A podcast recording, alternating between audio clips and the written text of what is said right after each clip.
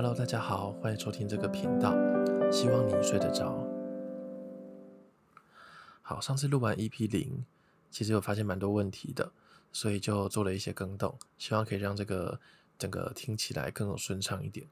嗯，包含了像上次我在录音的时候有吃喉糖，那个听起来声音就会黏黏的，就有点不太好，希望这次会改善一点。然后我女朋友说屁话的时间太多了。对，但是我就想要有一点，一开始有一点呃闲聊的感觉，然后最后再接到故事，所以以后的内容啊，应该就是前面是闲聊，加后半段的一些故事。对，那上一次的故事啊，就是完全用 AI 写的，然后就有点嗯，有点小无趣，所以这一次我大概大概有八十趴都是我自己写的了。对。那今天的这个故事呢，我会把时间放在简介里面，所以如果只是想要直接听故事，想要睡觉的话，就可以直接看简介，就可以略过我前面的一些屁话。好，那今天的故事呢是呃小象跟星空的故事。那前面想跟大家聊一下，前几天呢，我们去看了五月天的演唱会。我的人生呢，总共听了两场的演唱会。第一场是薛之谦的，第二场是五月天。我发现五月天的演唱会真的很用心诶，包含他跟歌迷的互动，然后而且他唱超多首歌的，大概唱了有三三十几首吧，我猜。而且他们的荧光棒会全场一起换颜色，我是上一次去看我才发现这件事情。诶，全场一起换颜色，诶，我觉得很厉害。然后我就去查说，为什么他的荧光棒会一直换颜色？它其实叫做场控荧光棒，它的原理啊是有一个中央的控制台会发射信号，然后会通过遥控统一控制所有荧光棒的颜色。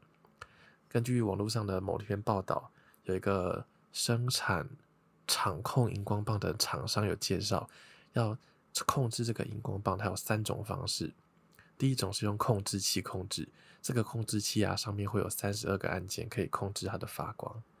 那第二个是用电脑的控制，它可以 DIY 编辑很多的颜色跟闪烁的花样，像是左右流水啊，或者是跑马灯等等的。那第三个呢，就是用音乐控制，就像有一些音乐播放器，你播音乐它会呃会有光彩在那边流动之类的，对，就是类似这种。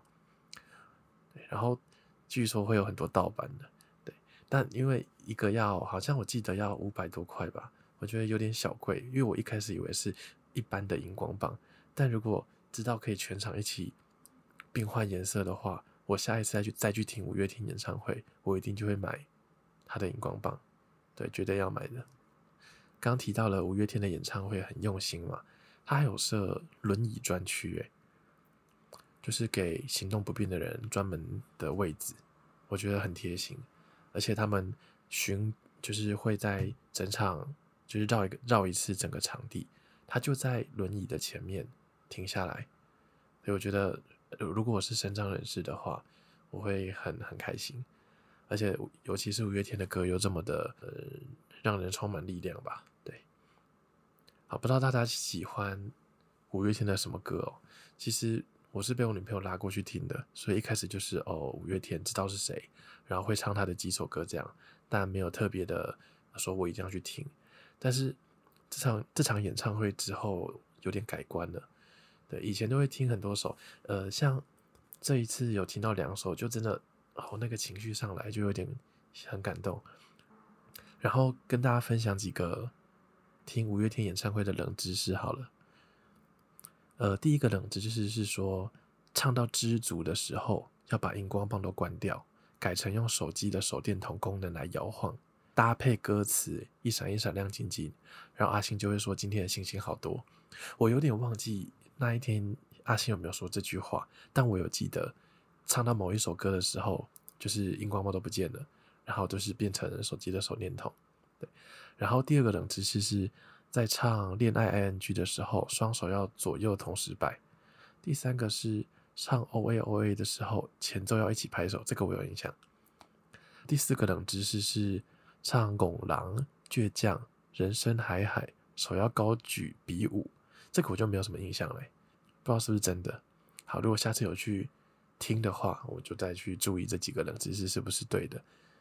尤其是我家就在我住的地方，就差不多在呃台中的洲际棒球场附近，所以以后应该是可以蛮高频率去听的。好，问大家一个问题哦，诶，离场的时候啊，我那时候觉得，嗯，因为我们是去高雄场，然后下捷运之后，出捷运站之后要走很远的地方，才大概要走一公里左右才会到会场。我就想说，因为那一场有五万个人嘛，然后要一起去挤捷运站的人，大概可能保守估计就两到三万。我就想说，应该会超多人会塞车，就想要提早个一下下，提早个五分钟赶快走。然后就是安可曲就不要听了，但是我女朋友坚持要听完，不知道大家会觉得一定要听完，还是要可以先走？先走的话，我觉得至少可以节省个半小时到一小时的交通时间，也会比较不会那么累。但是其实我后来想想，因为我薛之谦是我很喜欢的歌手，如果是薛之谦的演唱会，我可能也不会想要提早走。对，我觉得好像还是。好，不知道不知道大家怎么想。好，那就进入今天的故事喽。今天的故事呢，是题目是小象跟星空。在一个很远很远的世界，有一只神秘的生物，形貌类似地球上的大象，只不过它的体型大约只有大象的八分之一。它长着一对长长的牙齿，牙齿以一个美丽的弧度向上延伸。洁白而坚固。它生活在一座森林中，而特别的是，森林中的每棵树都无比的巨大，树干上有许多窗户和阳台，树干和树干之间有许多藤蔓连接着，而藤蔓上能看到一些酷似缆车的装置正在移动着，而这只神秘的生物正在搭乘其中一辆缆车，它皱着眉头，看起来有一点烦恼。这只动物名叫蔡明鸿，他居住的森林每五年都会举办一个动物歌唱大赛，只要年满二十岁就需要参加。而森林最中心的湖泊居住着一只神奇的鲤鱼，这只鲤鱼有着庞大的能量，供应着整座森林所需要的能量。而这只鲤鱼平时最大的爱好就是听歌，为了找出美丽而且有特色的声音。森林的领导者决定用歌唱大赛的方式选择居民是否可以居住在森林中，而这一天就是歌唱大赛的比赛日。到底该怎么办才好啊？如果我不能得到好成绩的话，整个家族都会因为我要搬家。唉，敏鸿烦恼地叹气着。滋，缆车和藤蔓之间发出了阵阵摩擦声。很快。敏红便来到了歌唱大赛的比赛现场。敏红看到了身边的竞争对手，有的是鸟类，有的是猴子，有的是老虎。他们都准备好了自己的歌曲，等待着轮到自己上场。敏红紧张地在心里默念自己的歌词。他选择唱的是一首自己创作的歌曲，歌名叫做《星空》。比赛开始了，敏红站在舞台中央，张开他那雄厚的有力的声音。开始唱着他的歌曲，他的声音穿透了整个森林，让人心灵为之一振。在场的动物们纷纷的鼓掌，他们沉醉在敏红的歌声中，久久不能自己。唱的可真好啊！但我们绝对不能让他留在这座森林。在台下的某个阴暗角落，有两道黑影正在彼此交谈着，好像在密谋着什么。敏红唱着歌曲。完全没有注意到阴暗角落中的两道黑影，他深情款款地唱着，歌声中透露出一股无法抵抗的魔力，让人仿佛身处在一个神奇的世界。然而，这时突然间，湖泊中的鲤鱼开始剧烈的颤动，发出一连串奇异的声响，旁边的动物们都感到非常的不寻常，敏红也感到不寻常，他的心中暗自猜测着。到底是出了什么事情？就在这时候，突然间从阴暗角落中走出两只陌生的动物，它们身材魁梧，身上有着一种神秘的气息，让人感到十分不安。他们向敏红走去，对他说道：“你的声音很好，但你不能留在这座森林。”明红感到十分震惊，他从来没有看过身材如此高大的动物。就在这时，湖泊中的鲤鱼再次剧烈地颤动起来，发出了更为强烈的声响。旁边的动物都感到非常不安，纷纷四散而去。明鸿也感到一股强烈的能量从鲤鱼身上涌出，犹如一股洪水，席卷了整座森林。明鸿失去了意识。不知道过了多久，明鸿缓缓地张开眼睛，到底发生什么事？明鸿发现自己在漂浮着，周围是一片黑暗，但却存在着许多亮光。有些亮光很远，有些却仿佛近在咫尺。明鸿发现他可以随着自己的意念移动，只要小心自己的牙齿，不要碰到周围漂浮的光芒物体就好。明鸿看得有些忘我，在他的生命中还没有看过这么漂亮的景色。这个空间比他所能想象出来最美的画面还要耀眼，比他自创曲星空中描绘的更加撼动人心。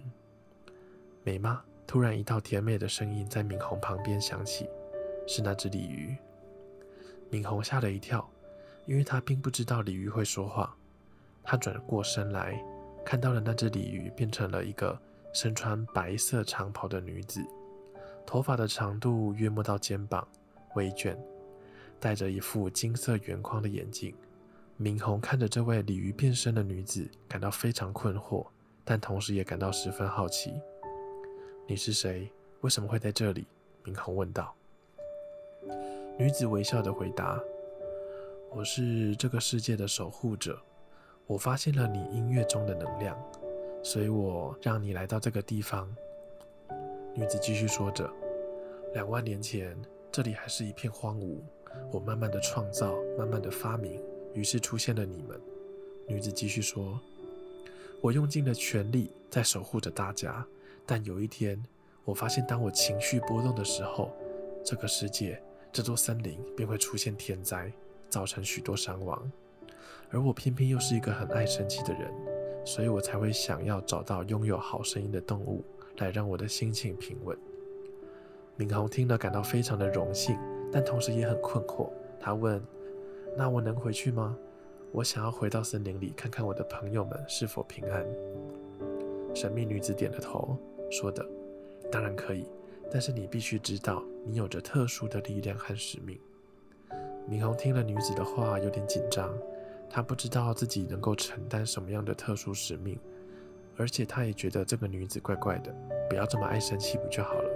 想着想着，女子开口让他闭上眼睛，并且告诉他，当他再次睁开眼睛的时候，他会回到森林里，但他必须记得他的使命。敏红闭上眼睛，感觉自己像穿越时空隧道一样。突然间，他睁开了眼睛，发现自己已经回到了森林。他看到他的朋友们都在旁边看着他，他们拥抱着，问他发生了什么事情。敏红告诉他们他的经历，还有他的使命。从那一天起，明鸿开始全心全意地投入在他的音乐中。他的音乐传遍了整个森林，带来了和平，也带来了幸福。他也知道他有一个重要的使命，就是他要用他的音乐守护这片森林，让那位神秘的鲤鱼女子不生气，让这个世界更加的美好。好，今天的故事就到这里，晚安。